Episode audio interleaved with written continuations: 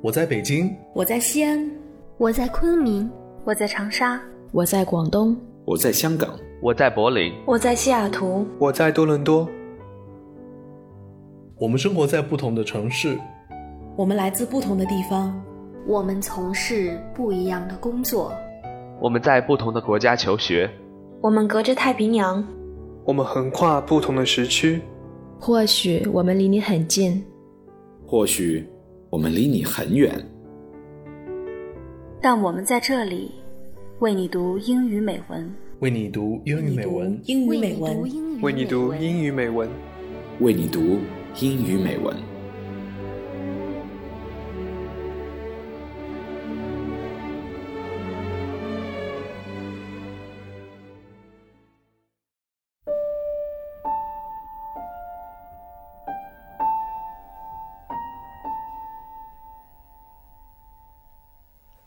亲爱的朋友，你还好吗？我是你们的主播尚，我的加拿大多伦多向你问好，欢迎收听为你读英语美文。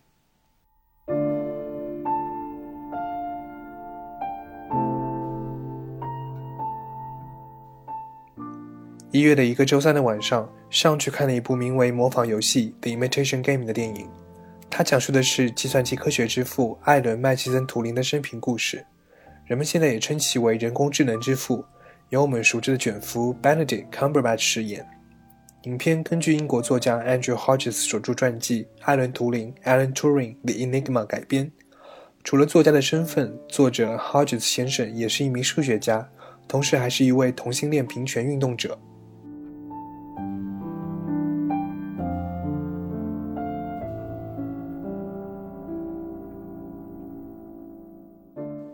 回到计算机之父。艾伦·图灵是英国数学家、逻辑学家，在二战中曾协助英国军方破解德国的著名密码系统 Enigma，对盟军取得二战胜利起到了关键的作用。当时的英国首相丘吉尔甚至认为，图灵对于赢得战争所做出的贡献比任何人都要多。影片模仿游戏便是截取了图灵的这一段生平作为全片的主线，穿插图灵少年求学期及二战后的经历作为补充，描绘了一个传奇的天才的。却言辞不利的、带这些愚钝的、倨傲的人物形象。但天才的图灵却在二战后遭受了迫害，只因为他是一名同性恋者。一九五二年，他的同性伴侣协同同谋闯进图灵的房子进行盗窃，图灵向警方报案，但英国警方的调查结果却以明显的猥亵和性颠倒行为罪向图灵提出指控。图灵没有申辩，并被撤职、被定罪。公审后，他被给予两个选择：坐牢或雌激素注射疗法。他选择了后者。原本，图灵是一位世界级的长跑运动员，但药物治疗却使他身心俱疲。一年后，即1954年，图灵因使用浸过氰化物溶液的苹果死亡。众所周知的苹果商标，那个被咬去一口的苹果，相传便取自于此。虽然设计师和苹果公司对这一说法予以否认，但乔布斯曾在电视节目中说过。It isn't true, but God, we wish it were. 这不是真的，但是上帝呀，我们希望它是真的。影片中，图灵生前最后的时光只有潦倒的数场戏，但 Benedict Cumberbatch 在其中却贡献了全片唯一一场哭戏，看得让人心碎。I would have come. I would have testified. And what would you have said that I, uh, I wasn't a homosexual? Alan. This is serious. They could send you to jail. Damn it. Your hands, you're twitching. No, no, I'm not. Alan. Uh, it's the medication. The medication? Uh, well, the judge gave me um, a choice uh, either two years in prison or ho- hormonal therapy. Oh, my God.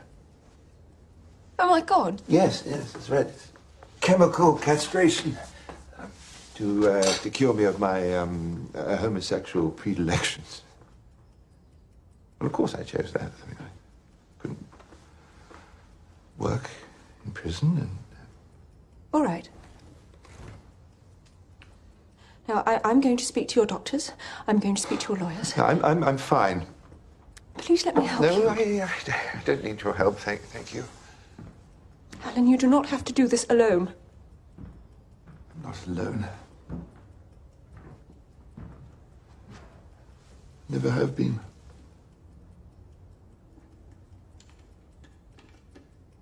Christopher's become so smart.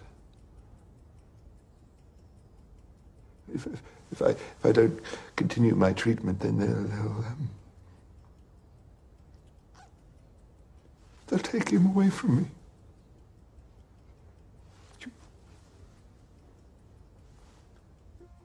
You, you, you can't let them do that. You can't.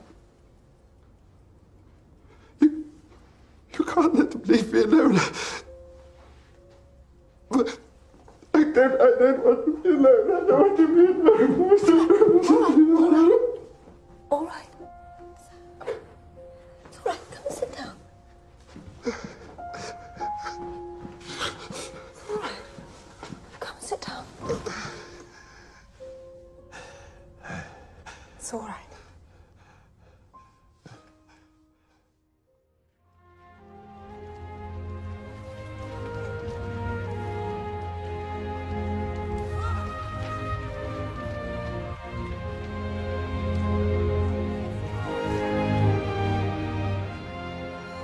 影片结尾的设置让人感叹和伤感。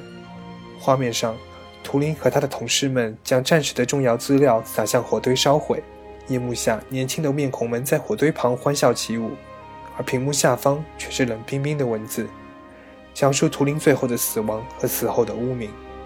当时，同性性行为在英国属于违法，一直到1967年才非刑事化，但图灵的平反却姗姗来迟。直到2013年，英国女王伊丽莎白二世才赦免1952年因同性恋行为被定罪的艾伦·图灵。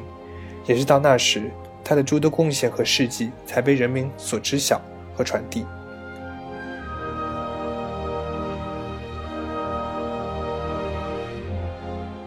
观影后，世上在网上浏览的影评和报道，即使对影片本身褒贬不一，但无一不对图灵的遭际表示了痛惜。其中，我无意间读到一篇博文，很想分享给大家。博客名是《Gift of the Gob》，那篇博文名是《The Imitation Game: Alan Turing and Me》，模仿游戏《艾伦·图灵与我》。文章写于影片上映之前，行文轻松却满含情意。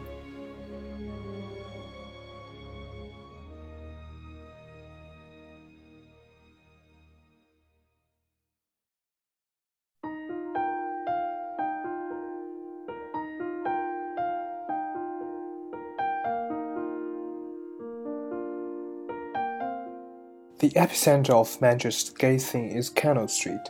Here and in the surrounding side streets are brightly lit bars, pubs, and clubs of the queer night scene. Every year, the entire gay village is closed off for Manchester Pride, a massive party over the August bank holiday weekend. I lived in Manchester whilst I did my clinical training, and my best friend and I would always go to Pride. It was a highlight of our summer placement. Usually, though, I would get tired and overwhelmed by the party atmosphere. There was, however, my oasis to retreat to. Just off Canal Street and bordered by University of Manchester building, there is Sackville Park, a tiny piece of green in the middle of the city center. It is one of my favorite places in the world. By the canal, there is a beacon of hope a lovely memorial to those who have lost their lives to HIV and AIDS. And on the park bench in the middle is a beautiful statue of Alan Turing. He is holding an apple, and the plaque at his feet declares, Father of computer science, mathematician, logician, wartime codebreaker, victim of prejudice, along his name and dates. I fell in love with this memorial the moment I saw it, tears rolling down my cheeks. I found it by accident. I didn't know it was there.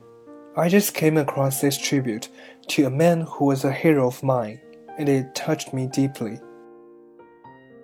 I first read about Alan Turing when I was about 10 in an annual. It had a small piece on the Turing test. I was fascinated. My family didn't even have a computer at this point, but I was intrigued by the whole idea of can machines think? So much so that Christmas, I was given a VTech PowerPad, the type which had quizzes and the word games. But you could do simple basic programming on it as well. I loved it. It was the start of a lifelong information technology education. I learned more about Turing as I became a teenager, in bits and pieces, never the whole story at once. I was about 16, 17, and struggling with my own sexuality when I finally read it. Of how the man who contributed so much to the whole idea of the computer, the code breaking war hero, was also gay. Of how he was persecuted and how he died, probably by his own hand and far, far too soon. Sometimes someone's story can touch you and continue to touch you time and time again. The century of Alan Turing's birth in 2012 and the active campaign for an apology and pardon from the UK government started to bring my hero's name to greater public attention. The amazing documentary Codebreaker, the Alan Turing story, was aired on Channel 4 and completely broke my heart. Then, the casting news for the imitation game was announced. My reaction was intense, the screaming and dancing sort. Finally, finally, there was going to be a major film about Turing, and they had cast my favorite actor to play him. I have been looking forward to this movie ever since. When I got a chance to meet Benedict Cumberbatch, I just about managed to tell him how much I was looking forward to seeing his performance because I admired Turing so much. Now, my Twitter feed is full of the buzz from Telluride and Toronto. People are talking Oscars. The press junkets have started, and amongst the usual silly questions, there have been a few gems of answers and comments. Particularly this one from Mr. Cumberbatch and even in that, he turned the moment of his life into work. By studying morphogenesis, the mutation of cells to adapt to environmental stimuli, and try to conquer their conditions by mutating into other organisms or different versions of themselves in order to survive. As the estrogen was ripping his body and mind apart. Turing's story has always got to me and I think it has got to Benedict Cumberbatch and the other filmmakers too.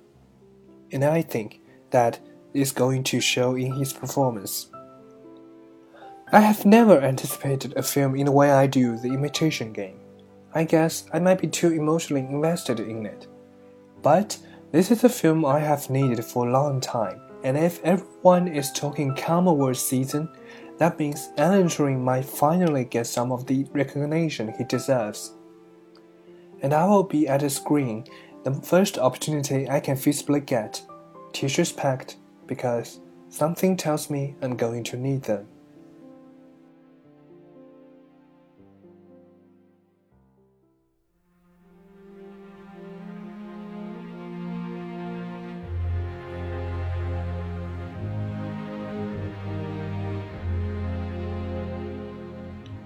我们伤感天才的陨落。 愤恨曾经的黑暗。有人写道：“A man who had saved his country had been haunted to death by it。”他救了整个国家，这个国家却将其逼迫致死。Benedict Cumberbatch 在 Hollywood Film Awards 颁奖礼上这么评价《图灵》和《模仿游戏》：“Alan Turing was and is a hero of all time. I think, a man who is a gay icon, who didn't deny his nature, his being, and for that he suffered. This is a story that celebrates him. It celebrates outsiders. It celebrates anybody who's ever felt different and ostracized and ever suffered prejudice. 在第五十五期节目《宽容》中，主播永清给我们分享了苹果 CEO Tim Cook 的朱会演说，其中有一句话很适合作为本期节目的结尾 We pave the solid path towards justice together，brick by brick。我们正共同一砖一瓦铺设一条正义的阳光大道。时代变迁纵然道路曲折，但我们依然会朝着正确的方向前行。任何曾经遭受不公正待遇，或者正在遭受不公平对待的人群，都会到达更为理性和正义的彼岸。而被图灵故事打动的你，不妨拿起他的传记，或是打开影碟，因天才之伤。而心怀宽容。我是你们的主播胜我们下期再会。